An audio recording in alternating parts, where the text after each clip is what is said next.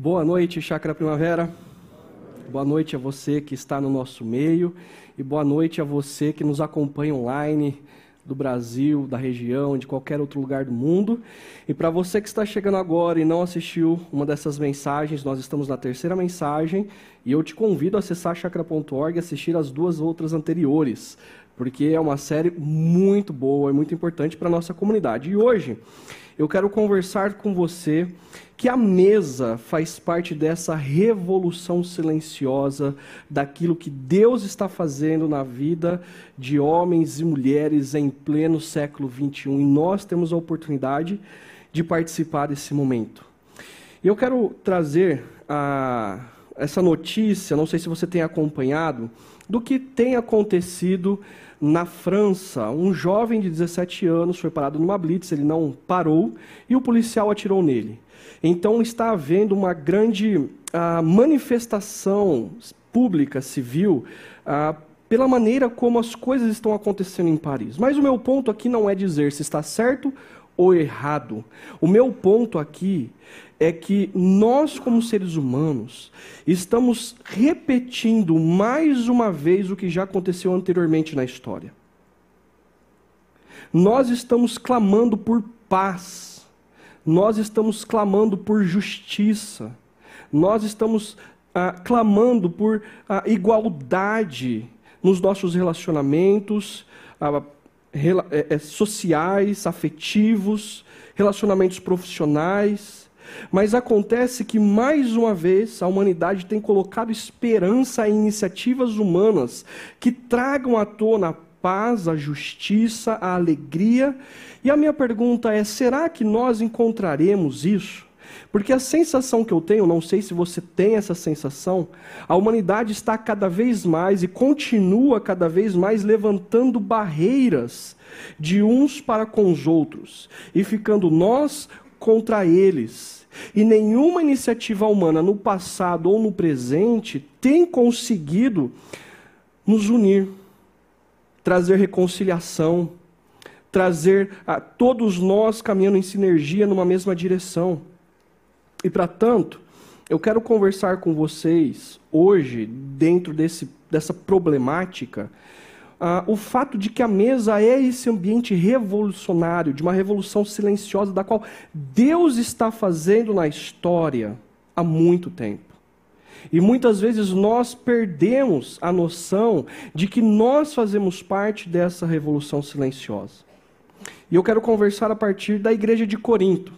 Eu quero conversar com vocês lá no livro de Atos, no capítulo 18, onde vai Lucas vai narrar como a igreja nasce na história, e depois quando Paulo escreve a primeira carta aos Coríntios, ah, tratando de alguns problemas.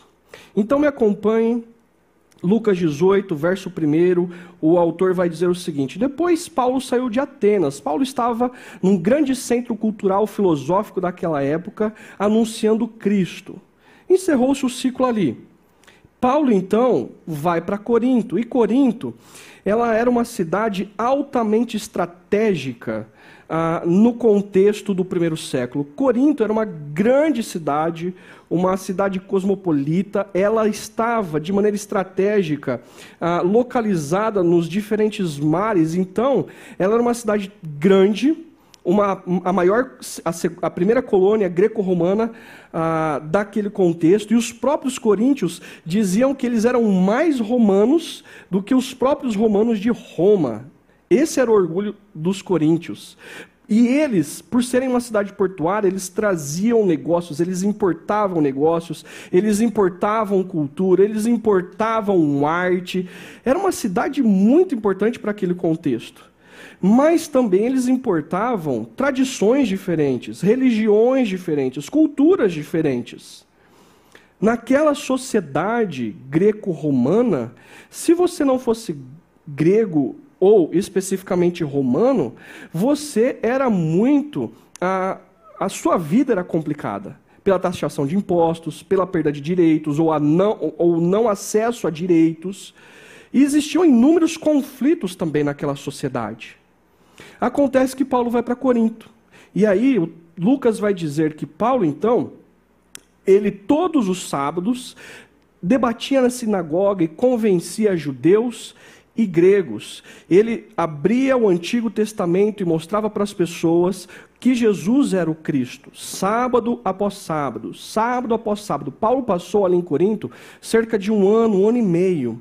E aí, o texto vai dizer que, ah, depois de um tempo que Paulo está fazendo isso, trabalhando e pregando, chega Silas e Timóteo, seus companheiros, ah, nas suas ah, viagens missionárias, e eles ah, trabalham e sustentam Paulo. E Paulo passa a se dedicar exclusivamente à pregação, testemunhando que Jesus era o Cristo. E aí, o que, que acontece? Alguns judeus, eles se rendem a Jesus, porque Paulo está mostrando para eles que Cristo já era revelado no Antigo Testamento há muito tempo, e tudo culminou na pessoa de Jesus, e ele era o Cristo, e eles se rendem. Mas alguns judeus mais radicais acabavam afirmando o seguinte: Paulo, você está louco? Onde já se viu tudo isso heresia? Sai daqui e vai embora. E aí Paulo diz o seguinte para eles: Ok, de agora em diante eu irei para os gentios. E aí Paulo saiu da sinagoga e foi para a casa de Tício Justo. E olha só que interessante esse nome. É um nome latino. Muito possivelmente esse cara era um romano. E quem era Tício Justo? Era um cara que era romano, politeísta, mas temente a Deus, simpatizante ao Deus dos judeus, e que morava ao lado da sinagoga. Alguns tradutores afirmam que é, era à frente da sinagoga.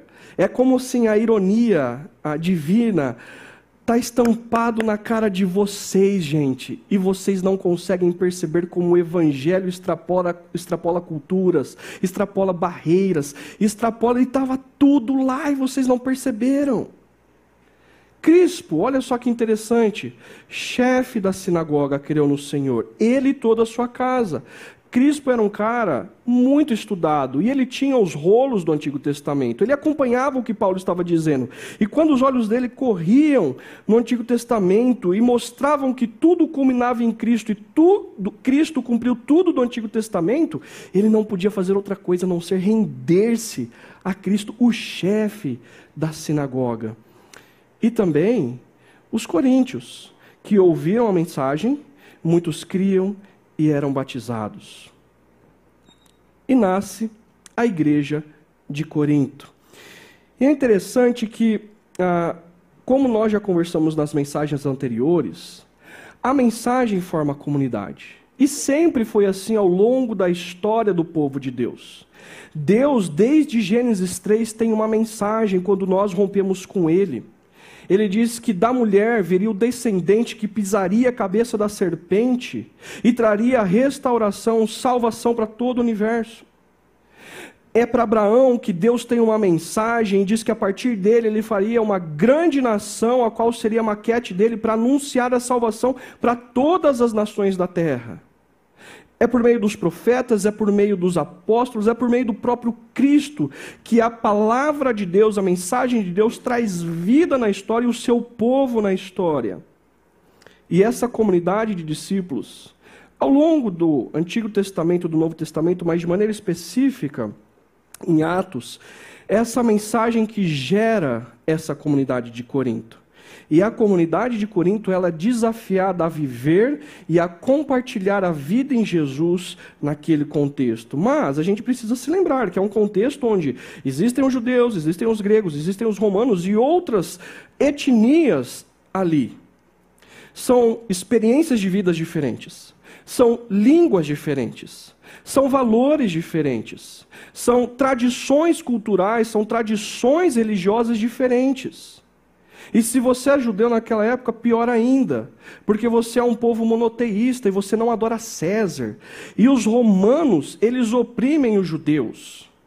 E aqueles que não têm a cultura greco-romana são oprimidos, são deixados de lado, são sem, que, sem categoria, são marginalizados. Mas essas são as barreiras culturais. Porque judeus, gregos, romanos creram em Cristo. E o que acontece? Quando homens e mulheres com experiências diferentes, com tradições diferentes, com línguas diferentes se rendem a Deus, não é mais a sua cultura que determina a maneira como você se enxerga e enxerga o outro. Aquilo que passa a ser absoluto para você é Cristo e o reino.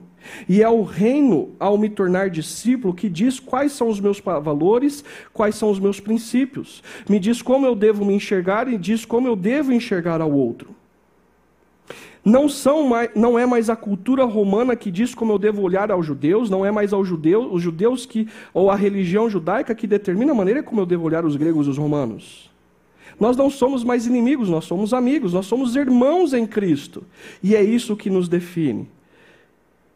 E na medida em que aquela comunidade passa a viver e Paulo continua suas viagens missionárias, surgem conflitos, obviamente. Alguns dos conflitos, se você ler a primeira parte da carta de Paulo, você vai perceber que acontecia ali partidarismos aonde algumas pessoas diziam o seguinte: não, porque eu sou de Paulo, eu sou de Apolo, eu sou de Pedro, outros diziam eu sou de Cristo, e haviam divisões na igreja. Ou ainda, a questão da sexualidade, onde o jovem passou a dormir com a sua madrasta, ou outros jovens contratavam a garotas de programa para satisfação do seu prazer e causavam um caos comunitário ali. E muito possivelmente por conta das suas culturas de vida anteriores, porque numa cultura greco-romana isso era ok. Ainda o litígio, aonde talvez uma pessoa mais ah, maliciosa nos negócios, uma pessoa mais esperta, que manipula contratos, lesou alguém. E aquele que não era tão sábio, aquele que não era tão maduro e experiente nos negócios, percebeu que foi lesado e arrastou essa pessoa e essa questão para o tribunal. E barreiras começaram a ser levantadas por causa de negócios entre irmãos em Cristo. Relacionamentos foram quebrados, barreiras foram levantadas e, por fim, a segregação, especificamente no texto que nós vamos ler hoje. É o que Paulo trata. Aonde os ricos e os pobres deveriam se encontrar numa casa e ceiarem juntos, partirem do pão, beberem do cálice e dizerem: Nós somos o corpo de Cristo. Mas acontece que os ricos faziam uma reunião anterior, se empanturravam e enchiam a cara. Enquanto os pobres, que não tinham nem o que comer e eram irmãos em Cristo e parte do corpo de Cristo, iam com fome para casa e eram humilhados. Paulo está dizendo o seguinte: vocês permitiram com que a cultura determinasse a maneira como vocês olham para o próximo. De maneira simples, alguns se julgam superiores e por isso eles podem dizer que os outros são inferiores porque eles não pensam como ele. Eles não têm a verdade como eu tenho. Eles não têm o raciocínio lógico que eu tenho, eles não têm o meu ponto de vista, logo estão errados. Eles não têm os recursos financeiros que eu tenho, logo eu posso excluí-los, logo eu posso diminuí-los. Ou então, porque eu sou superior e mais esperto, eu posso lesar ao outro. O outro princípio é, porque ah, eu sou dono do meu corpo e das minhas regras, eu posso usar do outro ao meu favor ao meu prazer. E causaram caos na comunidade. Paulo está dizendo: não, não são mais as categorias da cultura, não são mais as liturgias culturais que definem a maneira como vocês pensam. Mas é o que Cristo fez na cruz por vocês. E a ceia é o local onde nós nos lembramos quem nós somos e quem o outro é essa mesa é uma mesa de perdão. E essa é uma mesa de unidade. E eu quero que vocês acompanhem comigo 1 Coríntios 11, do verso 23 ao 28, onde é a leitura clássica nossa do momento da ceia. Paulo vai dizer o seguinte, instruindo a igreja de Corinto: Pois recebi do Senhor o que também entreguei a vocês. Que o Senhor Jesus, na noite em que foi traído, tomou o pão e tendo dado graças, partiu e disse: Isto é o meu corpo que é dado em favor de vocês. Façam isto em memória de mim. Da mesma forma, depois de ter uh, da mesma forma, depois da ceia, ele tomou o cálice e disse: Este cálice é a nova aliança no meu sangue. Façam isto sempre que o beberem em memória de mim. Porque sempre que comerem deste pão, beberem deste cálice, vocês anunciam a morte do Senhor até que ele venha. E aí Paulo vai dizer, portanto, todo aquele que comer o pão ou beber o cálice do Senhor indignamente será culpado de pecar contra o corpo e o sangue do Senhor. O que você deve fazer então? Examine-se cada um a si mesmo, e então coma do pão e beba do cálice. E eu quero conversar com vocês, mais uma vez reforçando, de que essa é uma mesa de perdão, e essa é uma mesa de unidade. Uma mesa de perdão, eu quero destacar que Paulo faz questão de nos lembrar que essa mesa, ela deve ser lembrada que foi na noite em que o nosso Senhor Jesus foi traído. Na noite em que o nosso Senhor Jesus foi traído. No, Paulo quer que nós nos lembremos daquela noite. E Jesus está sentado a uma mesa. E quem é que está ao redor de Jesus? Vocês se recordam? Nós temos Pedro, Tiago, João, André. Pelo menos estes eram pescadores, que nós sabemos. E pescadores naquela época, muito provavelmente o nome deles não estariam em livros nenhum, não estariam destaque de jornal, de mídia social. O nome deles nunca seria destaque, nunca seria lembrado. Eram homens que trabalhavam arduamente para pagar as suas contas. Eram homens que eram oprimidos pelo povo, pelo povo romano por conta da taxação de impostos. E mais, eram homens que eram classificados de segunda categoria porque alguns deles muitas vezes furavam o sábado para pescar, porque eles precisavam pagar suas contas. Nós temos ali na mesa também Simão o Zelote. Os zelotes, no primeiro século, eram um grupo de homens ou um grupo de pessoas que se autodenominavam o próprio exército do Messias, porque uma hora o Messias iria entrar na história e eles estariam preparados para lutar contra os inimigos do Messias. Eles estavam dispostos a pegarem armas e matar quem fosse. Do outro lado, nós temos Mateus, o publicano. O publicano, ele se associava ao governo de Roma.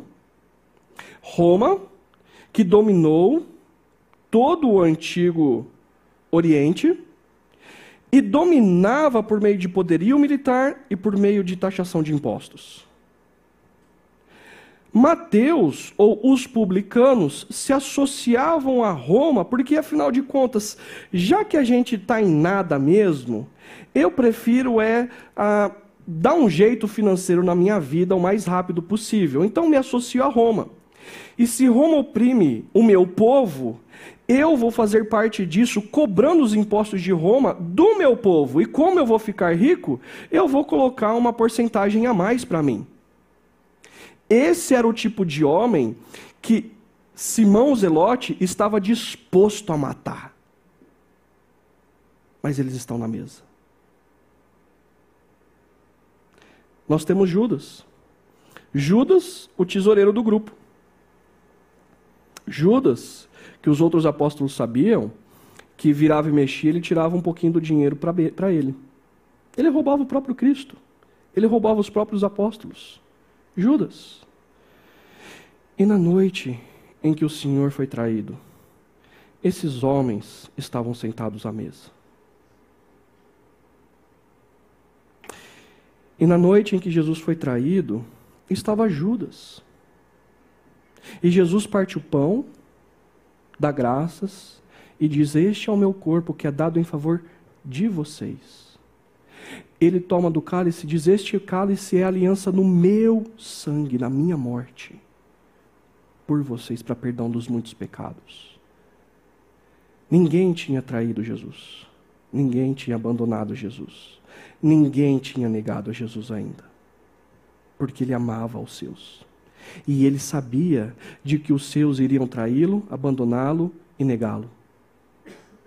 Mas, esse 12, mas esses doze apóstolos, eles também, segundo o Novo Testamento, vai, representam todo o antigo Israel, as doze tribos de Israel. As doze tribos de Israel, que era um povo de sacerdotes, que representava a Deus diante das nações, e representavam as nações diante da presença de Deus. E eles deveriam viver de tal forma que houvesse uma reconciliação de toda a humanidade para com Deus. Mas o antigo Israel de Deus não cumpriu com a sua parte da aliança e não foi fiel. E sendo eles representantes da humanidade diante de Deus, nós voltamos para a humanidade que em Gênesis 3 nós viramos as costas para Deus, nós abandonamos a Deus, nós negamos a Deus. Desde Gênesis 3. E você vai dizer o seguinte: Ah, mas eu não fiz algo tão ruim assim. Como que eu faço parte desse contexto? É engraçado porque algumas pessoas elas têm esses pensamentos. E aí acontece que no Antigo Testamento, lá na lei, em Êxodo 20, Deus vai falar o seguinte: não assassinarás. E aí eu vou perguntar para você o seguinte: alguém já assassinou aqui? Ah, talvez 99,9% vai dizer, a gente espera, né? Ah, não, não assassinei ninguém. E aí, Jesus diz o seguinte: aquele que odiar o seu irmão no seu coração já cometeu homicídio. Talvez você esteja sentado do lado de um homicida.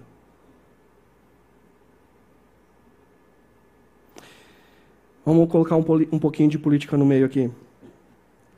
Você conhece alguém, não, vai, não vou falar que é você, ok? Você conhece alguém que já desejou o mal do ex-presidente da República? Você conhece alguém que já desejou o mal para o atual presidente da República? Talvez nós sejamos um auditório de homicidas. Nós rompemos com os princípios e valores do Criador. Também lá em Êxodo 20 vai dizer o seguinte: ah, não cometa adultério. E aí você diz, ok, eu nunca cometi adultério. E aí quando você vai para as palavras de Cristo, Cristo diz o seguinte: se você olhar para uma outra pessoa de maneira indigna, você já cometeu adultério.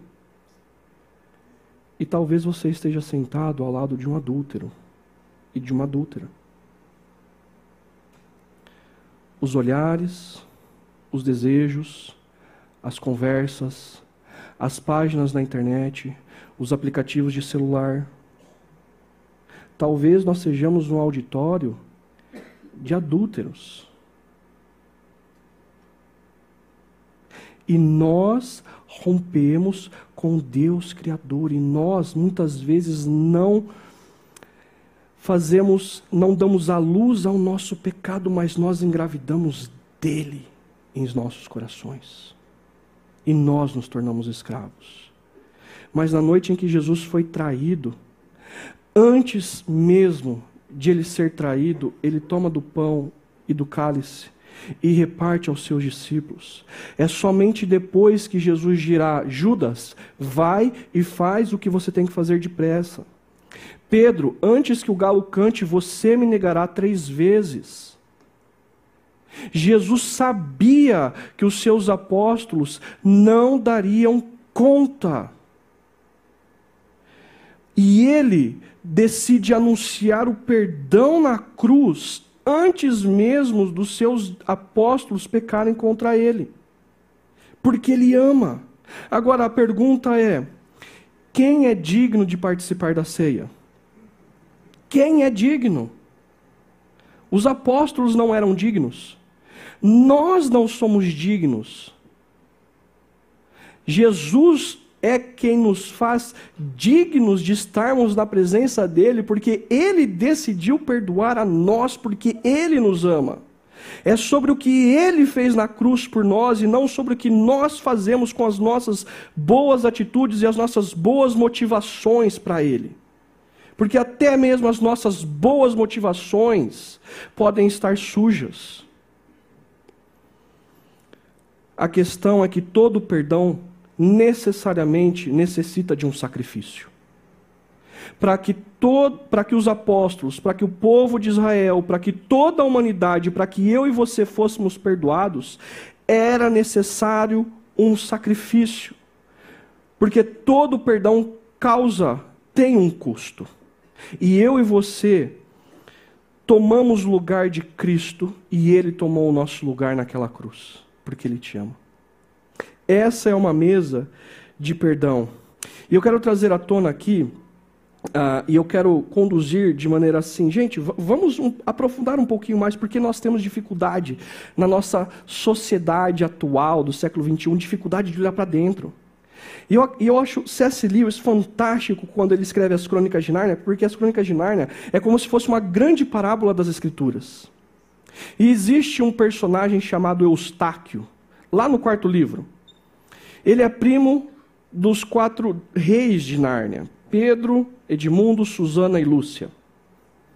E acontece que Edmundo vai entrar na história e ele é um menino arrogante, chato, soberbo, ganancioso. Ele tem a verdade. Ele sabe o que é o certo e errado. Ele tem a verdadeira narrativa. Ele tem o raciocínio lógico, racional. Portanto, ele não precisa de ninguém. Os outros precisam dele. E todo mundo vai gradativamente se afastando dele porque ele é o cara e ele não precisa de ninguém ele é arrogante. E na medida em que a trama passa, eles estão numa ilha e ele encontra um tesouro perdido. Mas é um tesouro de dragão.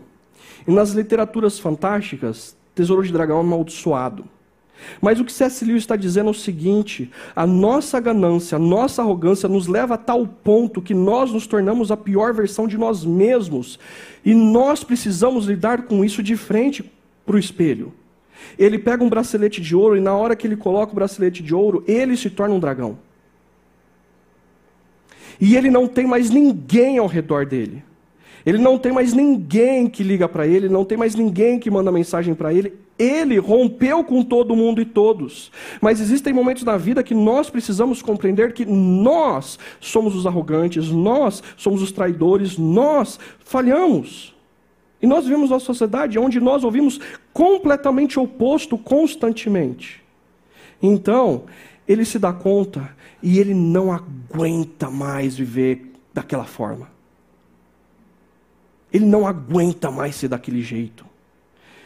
Encurtando a história, ele vai para uma ilha e ele se depara com um leão. E ele não sabe que é Aslan. Aslan, na literatura de Lewis, é a figura de Cristo. E aí, Olha só que interessante. Mas o leão me disse para tirar a roupa primeiro. E a responder que não tinha roupa quando me lembrei que os dragões são, de certo modo, parecidos com as serpentes e estas largam a pele. Você já teve a sensação de fazer o seguinte: eu vou melhorar. Você promete para o outro: eu vou melhorar. E você tenta tirar a pele de serpente, tira a pele de serpente, tira a pele de serpente, aquele negócio não para. E volta de novo, e você não muda. E você não melhora. E a escravidão do pecado toma conta de você e você não se dá conta, mas é o que está acontecendo. Mas ao olhar-me na água, vi que estava na mesma. Aquela roupa de dragão, aquela pele de dragão não embora. E o leão disse: Eu tiro sua pele. Leo está contando para nós que muitas está querendo dizer para nós que muitas vezes nós precisamos olhar no espelho e percebermos que nós não damos conta de salvarmos a nós mesmos e nenhuma iniciativa humana por mais boa e boa intenção que ela tenha, ela não dará, conta, não dará conta de salvar a humanidade e a nós mesmos. Nós precisamos de alguém que seja tão poderoso quanto o mal que habita em nós, tão poderoso quanto o mal que, o mais poderoso que o mal que habita na humanidade, para resgatar-nos de nós mesmos e do nosso pecado. E o leão diz: Deixa que eu tiro. Tinha muito medo daquelas garras, mas ao mesmo tempo estava louco para ver-me livre daquilo. A primeira unhada que me deu foi tão profunda que julguei ter me atingido o coração.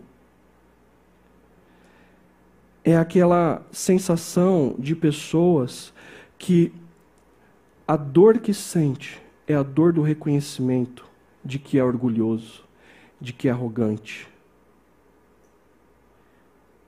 de que é autônomo.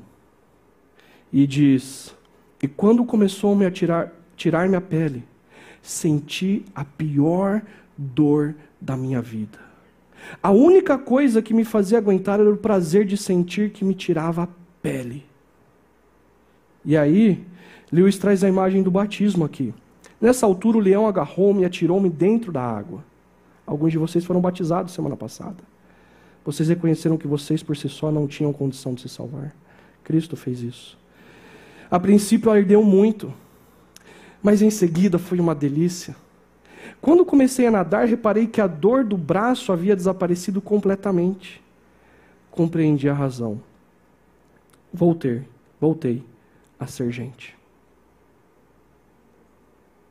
O que Cristo faz na cruz por nós, na mesa onde nós partimos o pão e bebemos do cálice, é voltar a ser gente. Nós precisamos olhar no espelho e reconhecer a nossa necessidade de arrependimento da nossa autonomia, da nossa arrogância, do nosso orgulho, da nossa soberba e dizermos: Eu não dou conta. Cristo me liberta. E Ele já te libertou se aproprie disso. E se essa é uma mesa de perdão, essa também é uma mesa de unidade. Paulo vai dizer o seguinte: olha só que interessante. Todo aquele que comer o pão ou beber o cálice do Senhor indignamente será culpado de pecar contra o corpo e o sangue do Senhor. Não sei você, toda vez que eu li isso aqui me dava medo. Mas o que que Paulo está falando aqui? Gente, o que é beber ah, indignamente ou comer do pão beber, e beber do cálice indignamente. É você não considerar o outro. Porque o contexto aqui é dos ricos diminuindo e humilhando aos pobres, separando os pobres. Paulo traz à tona a ceia para dizer: ei, vocês são um único corpo. Essas categorias de nós contra eles, essas categorias de homem e mulher, essas categorias de idosos e jovens, essas categorias de preto e branco, pardo, amarelo, são categorias humanas. O que Cristo fez na cruz é: ninguém é digno de estar na mesa. Todos nós fomos perdoados. Agora, qual que é o nosso papel?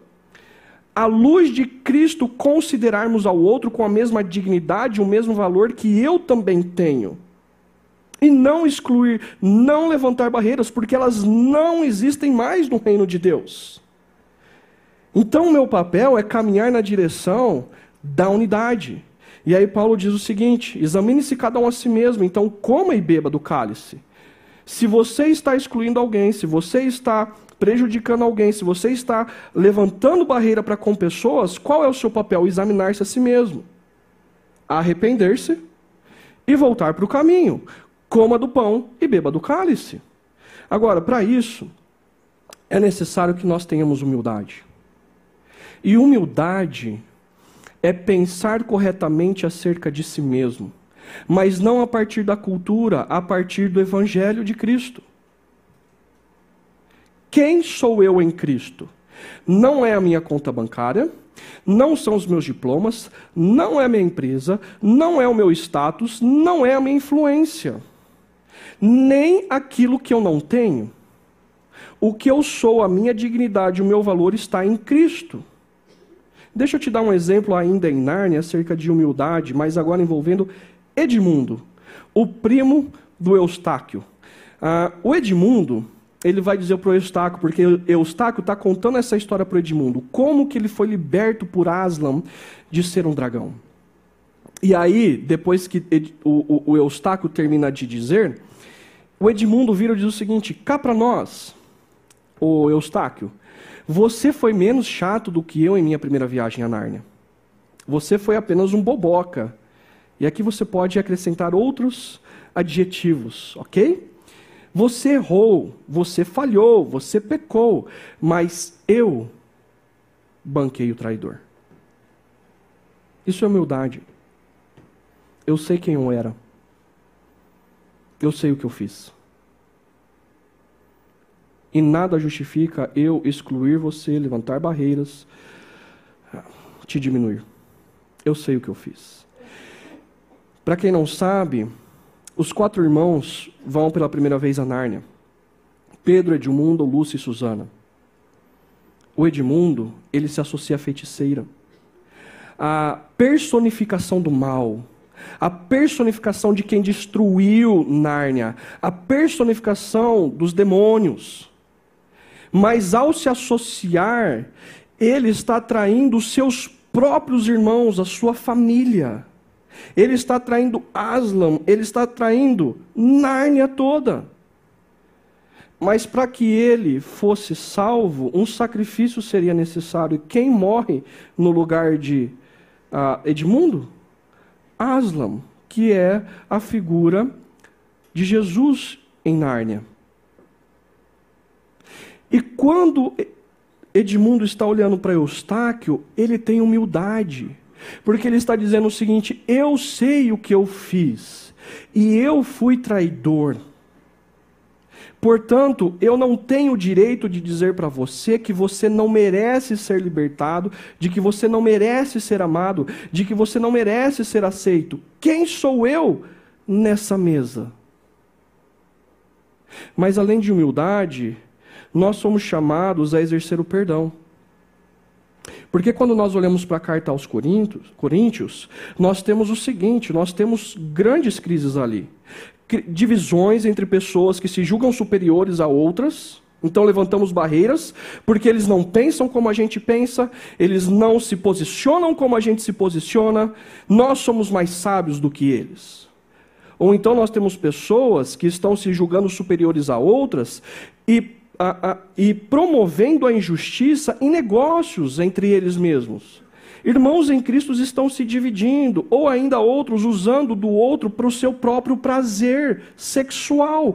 Quando o outro foi criado à imagem e semelhança de Deus, eu não devo nem sequer pagar para ter satisfação pessoal de prazer, porque o outro foi criado à imagem e semelhança de Deus. Mas para que essa comunidade exista, o perdão necessita acontecer. E para que o perdão aconteça, eu necessito pedir perdão, ser humilde, assumir os meus erros, e eu preciso decidir perdoar ao outro. Se não há perdão, não existe casamento. Se não há perdão, não existe família, pais e filhos. Se não há perdão, não existe amizades. Se não há perdão, não existe a relacionamentos sociais. Se não há perdão, não existe comunidade cristã. Porque todos nós falhamos. E ninguém é digno de estar na mesa. Mas Cristo nos perdoa e ele nos chama à unidade. Para haver unidade necessita de humildade e de perdão. E aí Keller vai dizer o, seguinte sobre o perdão. O perdão é concedido antes de ser sentido. Não é sentido antes de ser concedido. É uma promessa de não cobrar o preço do pecado da pessoa que o feriu.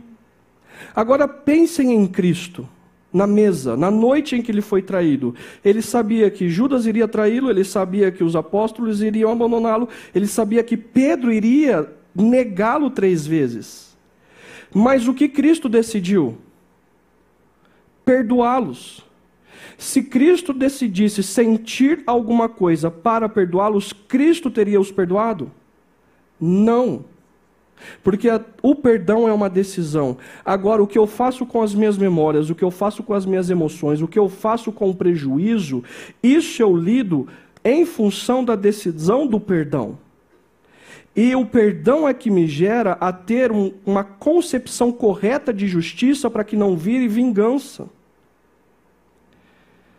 E o Tim Keller continua dizendo: é provável que você sempre tenha pensado, bem, preciso sentir antes de concedê-lo o perdão.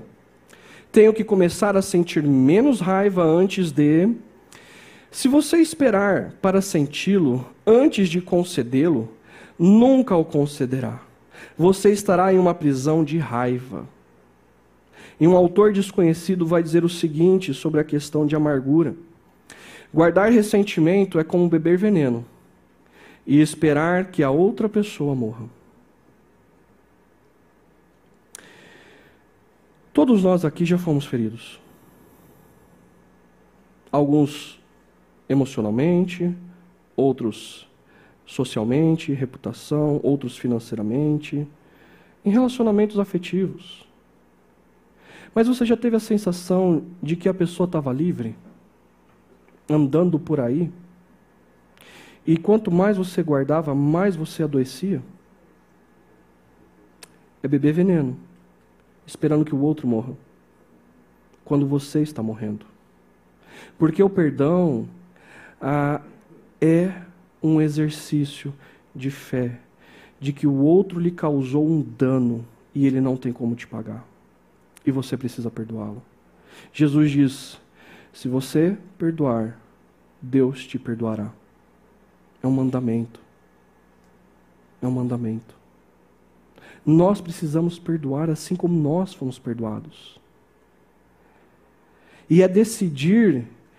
Ah, por exemplo, você vai na minha casa, você bate na lâmpada da minha sala de jantar, e eu posso dizer duas coisas para você. Ok, 15, 20 reais, troca a lâmpada da minha sala de jantar. Justiça. Ou eu posso dizer, está perdoado. E aí eu tenho que fazer duas, uma de duas coisas. Ou eu vou jantar à luz de velas, porque eu posso assumir o dano e não repor a lâmpada. Ou eu posso assumir o dano e tirar do meu bolso 15, 20 reais, que você causou contra mim. Perdoar é assumir que o outro te causou um dano, mas que você não vai cobrar o preço desse dano. É você decidir que você não irá cancelar essa pessoa no ambiente de trabalho falando mal dela. É você querer prejudicá-la e decidir que não irá prejudicá-la, porque você a perdoou e não tem mais dívida. É você ah, não decidir não guardar o mal e o desejo de vingança no seu coração contra o outro e é você ser livre. E aí, os casos difíceis de perdão a gente trabalha no podcast, ok? Mas vamos lá. Dessa forma, se Cristo, Ele nos faz digno de Sua mesa, como posso eu desprezar o outro, usar o outro, lesar o outro? Usar e lesar o outro? E aqui entra então o nosso papel como discípulos na direção da unidade. Nós não devemos cair nesse jogo de nós contra eles. Não existe os idosos que são mais devagar, que não têm tanto vigor e os jovens. Não, nós estamos juntos em comunidade, caminhando na direção de Cristo e nós precisamos incentivar e acolher um ao outro. Não existe esse negócio de homens e mulheres numa grande guerra. Não, nós somos complementares e caminhamos na mesma direção em humildade e em perdão de um para com o outro, para que nós façamos família, para que nós façamos sociedade, para que nós sejamos igreja. E nós temos a mesma dignidade, o mesmo valor diante de Cristo. Não existe mais esse negócio entre nós de brancos, pretos, pardos, amarelos. Nós ah, deixamos para trás categorias culturais que nos dividem, porque em Cristo nós somos o seu povo na terra. E essa é uma revolução silenciosa que nenhuma iniciativa humana terá o poder de conquistar. E a mesa nos lembra que nós somos um povo perdoado e um povo que caminha em unidade.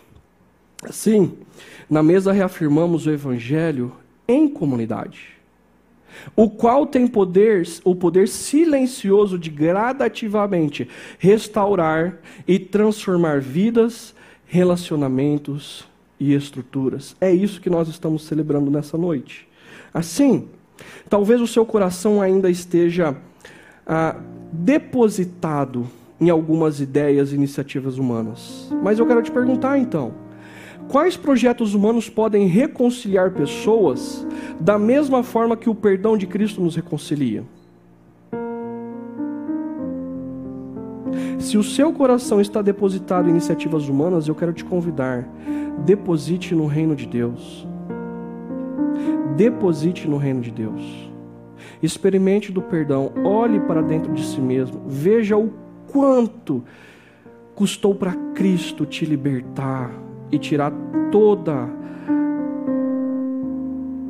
toda a, a de dragão,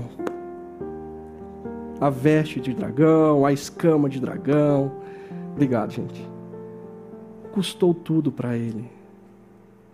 Ainda eu devo perdoar alguém? Gente, perdoe. É um mandamento. O perdão ele só existe porque algo está errado. O perdão se faz necessário porque um erro foi cometido. Não é sobre sentir, é sobre decidir. E então os sentimentos e as memórias, elas serão, elas serão lidadas, assim como Cristo lidou ao perdoar-nos. Por fim, e eu quero convidar os casais a virem à frente, seja um promotor, uma promotora da unidade. Se você tem amigos, amigas que estão distantes, caminhe na direção da unidade. Abra mão do desejo de cancelar o outro, de prejudicar o outro. Olhe para o outro com o mesmo grau de importância, de valor e dignidade que você tem. Reconcilie-se com seus amigos.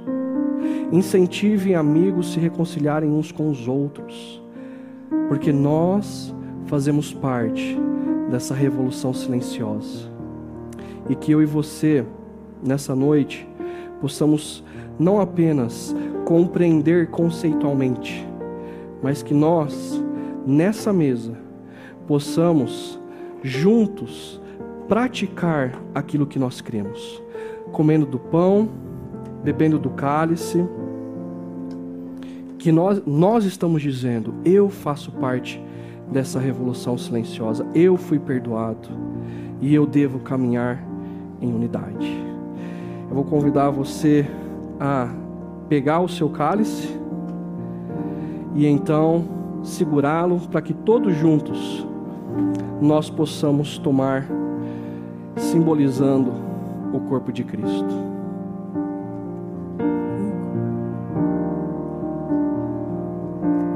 Fui convidado à mesa, larguei minhas defesas vim reconhecer, não mereci estar aqui. Comigo eu trouxe amigos, felizes ou feridos, gente que escutou este chamado e aceitou. E é tão bom saber que há lugar aqui. A graça nos chamou para a mesa do Senhor.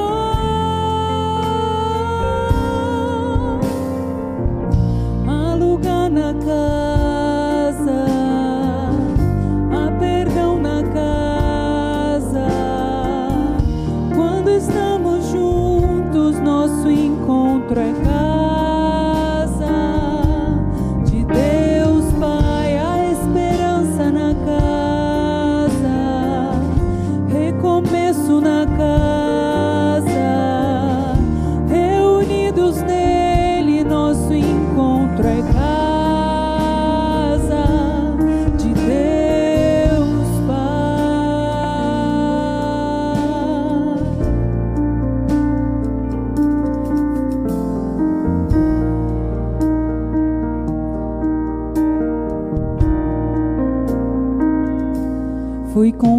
Convidado à mesa, larguei minhas defesas e vim reconhecer, não mereci estar aqui. Comigo eu trouxe amigos, felizes ou feridos, gente que escutou este chamado aceitou.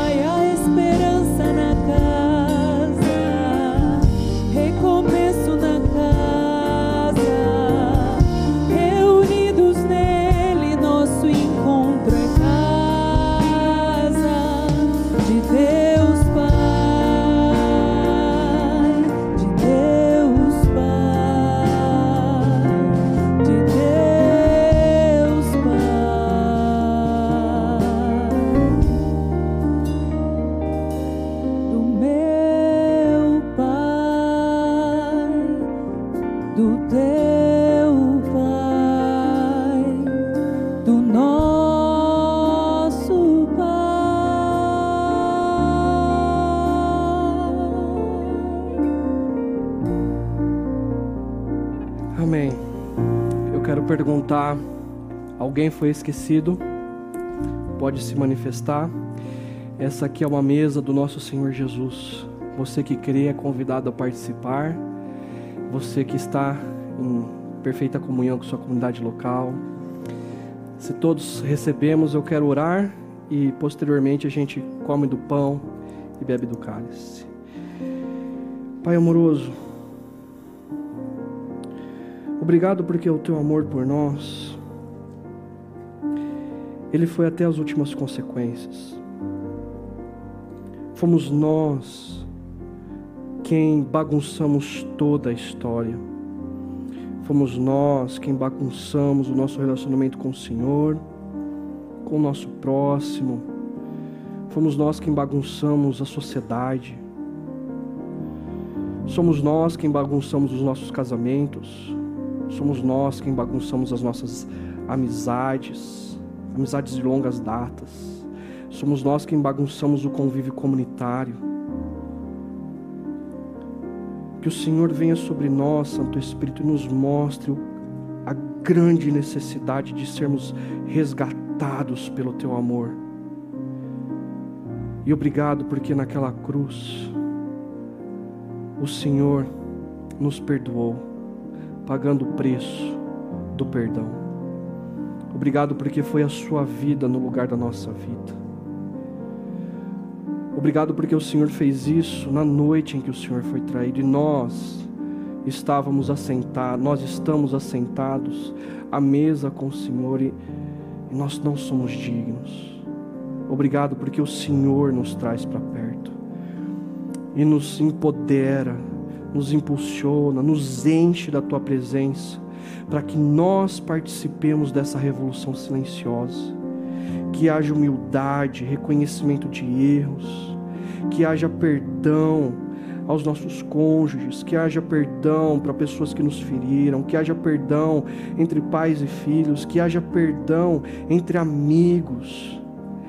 Aquilo que nenhuma iniciativa humana, ideologia, governo nunca conseguirá que nós participemos da unidade que há em Cristo e nós contagiemos o mundo, que nós sejamos sal da terra, luz para todas as nações, porque o Senhor começou isso nos nossos corações e nos nossos convívios comunitários. Obrigado pelo pão e obrigado pelo cálice. Em nome de Cristo. Amém. Vamos participar.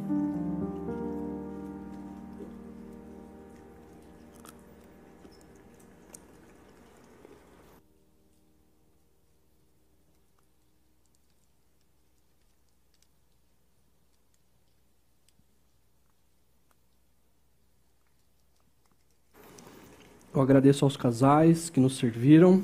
Eu quero convidar vocês, a nós, a cantarmos e refletirmos numa última música desse nosso encontro.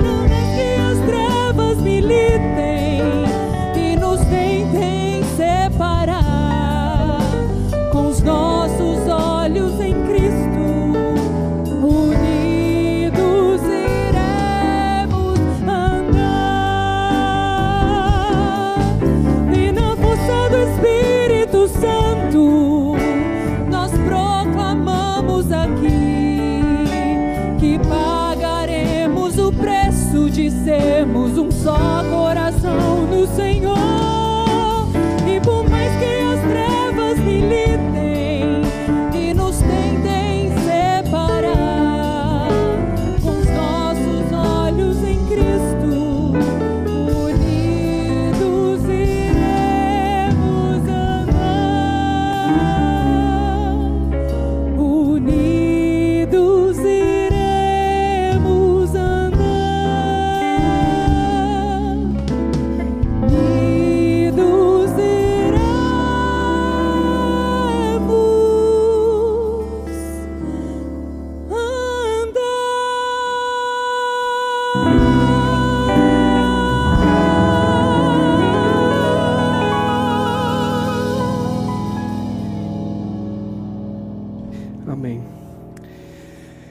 A graça do nosso Senhor Jesus, o amor de Deus, o nosso Pai, e o poder do Espírito Santo para caminharmos juntos esteja hoje sobre você e sobre todo o povo de Deus espalhado pela terra.